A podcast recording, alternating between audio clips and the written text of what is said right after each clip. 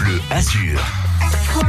Depuis le début de la pandémie, beaucoup ont dû adapter leur métier en fonction des règles sanitaires. Il a fallu s'organiser autrement, se réinventer aussi. Et c'est ce que vous avez fait, Boris Grezitchak. Bonjour. Bonjour. Pour vous, Boris, l'optique, c'est un héritage, c'est une affaire de famille? Oui, depuis quatre générations, on, on est dans, dans cette branche.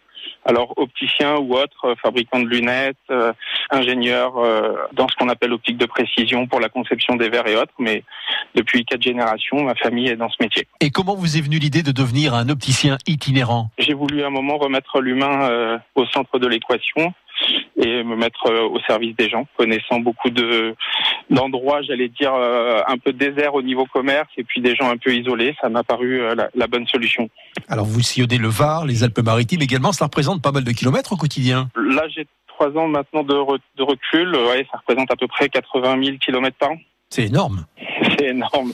C'est vraiment une façon de travailler qui est différente. On a moins de stock, on a moins de frais puisqu'on n'a pas de, de locaux, mais on a euh, des frais de déplacement, plus de fatigue. Ça demande vraiment une organisation euh, différente. Boris, il a fallu s'équiper, je veux dire acheter un fourgon et d'autres choses. Euh, ça a été la difficulté parce que c'est pas du tout mon métier. Et puis euh, le, le concept n'existait pas. Depuis la pandémie, on en voit quelques-uns. Il y en a à peu près une dizaine en France.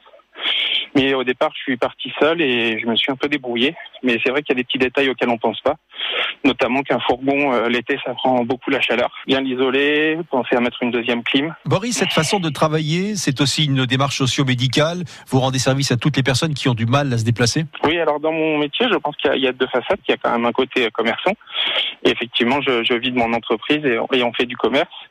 Il y a aussi un côté euh, médical et un côté humain où euh, on se doit d'aller vers les gens, on se doit d'aller vers les gens qui peuvent pas forcément venir à nous. Souvent, ce sont des personnes qui euh, sont soit alités, soit quittent pas leur chambre. Donc, euh, c'est vrai que l'activité principale, c'est la télé ou alors la lecture. Mhm. Et dans ce cas-là, bien voir, euh, c'est vraiment une nécessité pour eux. Évidemment, vous vous rendez également dans les EHPAD, dans les maisons de retraite. L'idée de départ, c'était vraiment de faire que ça. Malheureusement, humainement, c'est très difficile de faire que des EHPAD. Donc, j'ai un peu ouvert aussi euh, aux particuliers ou aussi aux entreprises qui feront des fois venir euh, au, au temps de pause des salariés et qui me permet de, de leur faire le lunette sur, de, sur des temps de pause. J'imagine que vous transportez de nombreux modèles dans votre fourgon euh, pour proposer du choix. Oui, parce que chaque personne est différente. On a affaire à, à des tranches d'âge très différentes, de, tous âges, hein, de, des enfants aux adultes, voire aux personnes âgées.